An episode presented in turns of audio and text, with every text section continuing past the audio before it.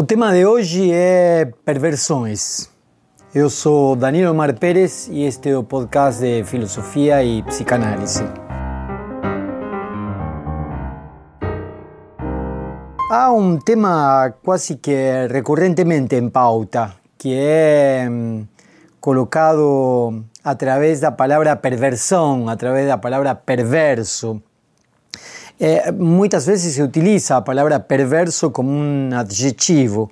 O que nós vamos tentar fazer é, em poucos minutos é, nos aproximar da ideia de perversão em psicanálise. A palavra perversão, obviamente, é, remonta a uma história anterior à psicanálise. É, há diferentes usos da palavra perverso. O, tem um livro bastante interessante eh, de Robert Stoller, Perversão, que de algum modo começa nos dando algumas pautas do que, do que poderia haver sido entendido como perversão, do que poderia ter sido definido como perversão. Eh, havia uma ideia de uma sexualidade, de um comportamento eh, normal e aquilo que se desviasse do comportamento normal seria algo assim como uma degenerescência, como uma monstruosidade, como uma perversão. Então, eh, dentro dos modos do projeto de vida da, da Europa moderna, eh, dentro do modo de vida eh, de algum modo estabelecido por, pela ciência e a filosofia europeia moderna, pelas instituições europeias modernas, eh, se instaura de alguma forma eh, o, através das instituições, e isso Foucault mostra muito claramente em vários de seus trabalhos, se instaura através das instituições, através das relações entre o poder e o saber, eh, un modo o algún un conjunto de modos de comportamentos que deberían ser eh, os normais. E eh, aquilo que se desvia da norma eh, podría ser considerado como perversão. Então, uma perversão é algo que se desvia eh, da norma. Uma perversão seria uma espécie de desvio originariamente. Eh, o que é interessante é que Freud retoma essa ideia de perversão como desvio, já não de um comportamento especificamente, de um comportamento normativo especificamente, mas sim como desvio da pulsão. Eh, para Freud há uma diferença entre instinto e, e pulsão, nós já visitamos esse tema em outro encontro eh, aqui do, do e, vimos que eh, uma coisa é instinto, que de alguma forma pode ser eh, determinado pela ordem da causalidade natural, biológica, e outra coisa é a pulsão, que de alguma forma pode ser determinado pela causalidade psíquica inconsciente e que tem outros elementos. Eh, elementos este que también trabajamos en otro, en otro vídeo eh, de esta serie. Mas eh, retomando tres ensayos para una teoría sexual, un libro de 1905 que Freud volta a publicar reiteradas veces en 1909, 1914, 1920, eh, há uma série de revisões desse livro e há um, uma série de reedições. Mas há uma, uma questão que é interessante. Eh, de alguma forma, Freud retoma a ideia de que eh, a pulsão que de algum modo opera um desvio produziria algo assim como uma perversão. A, a perversão então seria o desvio da pulsão. Mas esse desvio da pulsão está articulado com o que se chama de castração em psicanálise. Eh, Jacques Lacan, retomando eh, Freud, no seminário 3, él entiende que en psicanálisis habría tres estructuras clínicas, neurosis, psicosis y perversión. Cada una de esas tres estructuras eh, clínicas, neurosis, psicosis y perversión, se definen en función da negación da castración. Nos explicamos eso también en otros vídeos que ustedes pueden eh, buscar en la serie. Eh, a perversión entonces sería un modo da negación da castración. Entonces tenemos la idea de que a perversión es un modo de negar a castración, mas también a pulsión, eh, a, mas también a perversión es un modo de desvío da pulsión. Entonces ahí tenemos dos formas eh, de ver la idea de perversión. Como negación da castración, o neurótico nega a de una forma o perverso nega a de otra forma. Y habría aquí un desvío da pulsión. Eso que me interesa, especialmente en, ensayo, en tres ensayos para una teoría sexual. Eh, a de algún modo, en vez de alcanzar su objeto y cumplir su meta, alcanzar el objeto de deseo y cumplir su, cumplir su meta, que es a satisfação da pulsão, o que, o que a pulsão faz é se desviar. É como se a pulsão se demorasse. Ou seja, vamos colocar por caso, uma pulsão sexual que de algum modo se realizaria no coito é desviada. É desviada de, sua, de seu objeto. E aqui há uma questão interessante em Freud, porque eh, dez anos depois desse texto, em 1915, Freud eh, um texto sobre eh, eh, eh, dizendo que a pulsão não tem, não tem objeto. Eh, literalmente, isso já vinha sendo trabalhado por, por Freud, mas que a a, a, princípio não tem objeto. Enquanto que o instinto teria objeto, a pulsão do objeto, puls, o objeto da pulsão se, ser a princípio qualquer um.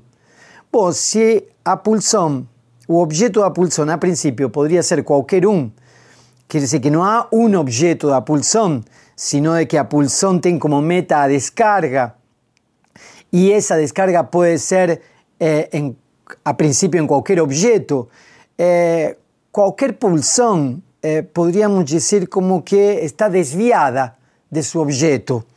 Y, eso que es interesante, en 1905, en ese texto, donde se define a perversión como desvío da pulsión, él dice que una perversión, por ejemplo, son las preliminares del juego amoroso. Las preliminares, ficarse oleando un y otro antes da realización do coito, por ejemplo. O eh, ficar... Eh eh, en una relación oral, por ejemplo, eh, que si todas las preliminares de un juego amoroso eh, son entendidas como desvío de la pulsión. Entonces, a principio, toda pulsión estaría desviada. Y es justamente a partir de aquí que Lacan, en un seminario 23, va a decir que todo ser sexuado es a principio perverso. Perverso porque son diferentes versiones de cómo es que esa pulsión puede se orientar. Entonces quiere decir que eh, o caminho da pulsão tem diferentes versões e que essas diferentes versões da pulsão de algum modo constituem a singularidade do sujeito sexuado, eh? por dizer de alguma forma, do, do ser sexuado.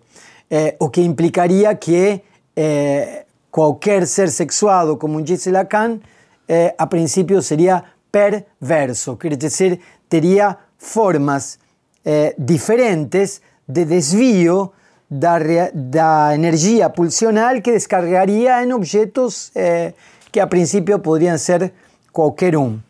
Generalmente, cuando se trata de perversión, se fala de dos modelos de perversión que son así característicos. Un es el fetichismo y tiene a ver con eh, idea de que un determinado objeto debe ser insustituible para mm, que pueda se realizar eh, o acto sexual. Entonces, eh, para que de algún modo possa haber excitación sexual, un objeto debe estar presente. Y ese objeto es un objeto insustituible. Eh, em outros, eh, em outros eh, vídeos nós falamos sobre o fetichismo e eu acho que é interessante entrar nesse tema. Não, eh, não perverso, entre aspas, encontramos objetos insubstituíveis, sino, eh, o difíceis de substituir, pelo menos, sino na vida cotidiana. En nossa vida cotidiana objetos que nós não substituímos por qualquer outro objeto. Eh, cuando nos conseguimos sustituir un objeto por cualquier otro objeto y nos satisfacer pulsionalmente, eso significa que no tenemos ni un vínculo, ni un lazo con ese, con ese objeto. Entonces, el fetichismo, al mismo tiempo que un elemento da perversión, también es un elemento que habita en la vida cotidiana, cuando coleccionamos cosas, por ejemplo, cuando nos apegamos a cosas que tienen un valor simbólico, que es insustituible. Otro, otro elemento también es mm, el sadomasoquismo, quiere decir eh, esa relación que puedes establecer con otro a partir de un placer que de alguna forma también surge de un cierto sufrimiento. ¿eh? Em, podríamos decir que, eh, y eso está lleno a literatura, eh, a poesía y a música sertaneja y o tango están llenas de, letras donde el sujeto sofre por ter amado. Es como si eh, consigue amar a través del sufrimiento, o si como eh, solo es posible amar en cuanto se sofre, o como si eh, amor implicase necesariamente sufrimiento. A un lado masoquista da relación con otro, que de algún modo también se transforma en una especie de usufruto, de gozo, eh, de eh, se colocar en una posición en la cual o amor nos hace sufrir o encontro com, com outro nos faz sofrer. Então vejamos bem como há elementos do que se denomina de perversão que não só estão em estrutura perversa, sino que habitam a vida cotidiana e as outras estruturas. O desvio da pulsão, o demorar-se nas preliminares do encontro sexual, a escolha de objeto, a escolha de diferentes objetos dessa pulsão com a qual o sujeito se satisfaz, é, é, a, a experiência do objeto que é insubstituível ou difícil de substituir por outro, fetichismo, e a experiência sadomasoquista, essa experiência de, de algum modo, su sofrer um pouco por amor, digamos assim. Por último, há um elemento, e esse sim eu acho que Em, me parece que nos permite pensar eh, ya estructura perversa eh, en otro sentido. Es cuando el sujeto no consigue tener una, una relación con otro, a no ser reduciendo otro a mero objeto excremencial, quiere decir, a mero objeto a ser descartado.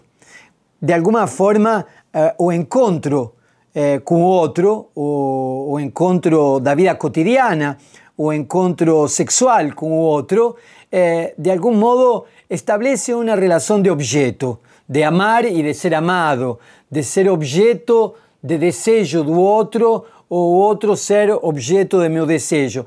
Mas é, é, nesse caso, poderíamos dizer que o jogo fantasmático, o jogo da fantasia é se fazer de objeto para o outro e o se fazer de objeto para mim.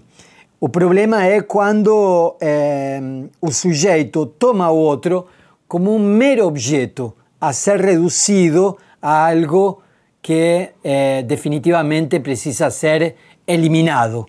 Aí haveria um traço eh, fundamental para pensar a perversão eh, en ciertas relaciones individuales y colectivas, donde encontramos sujetos que eh, reducen u otro a mero excremento. Y eso es posible de ser eh, verificado en historias clínicas ou na própria história dos genocídios e dos extermínios. Os genocídios e os extermínios são possíveis por grandes estruturas perversas, não estou falando apenas de sujeitos perversos, grandes estruturas perversas onde reduzem o outro a um mero objeto a ser eliminado, totalmente eh, descartado. Esses são, de alguns modos, elementos fundamentais da noção de perversão. Para poder eh, saber mais sobre isso, entre no, na plataforma do SPCast, que aí a gente eh, conversa com mais calma e com mais extensão. Muito obrigado.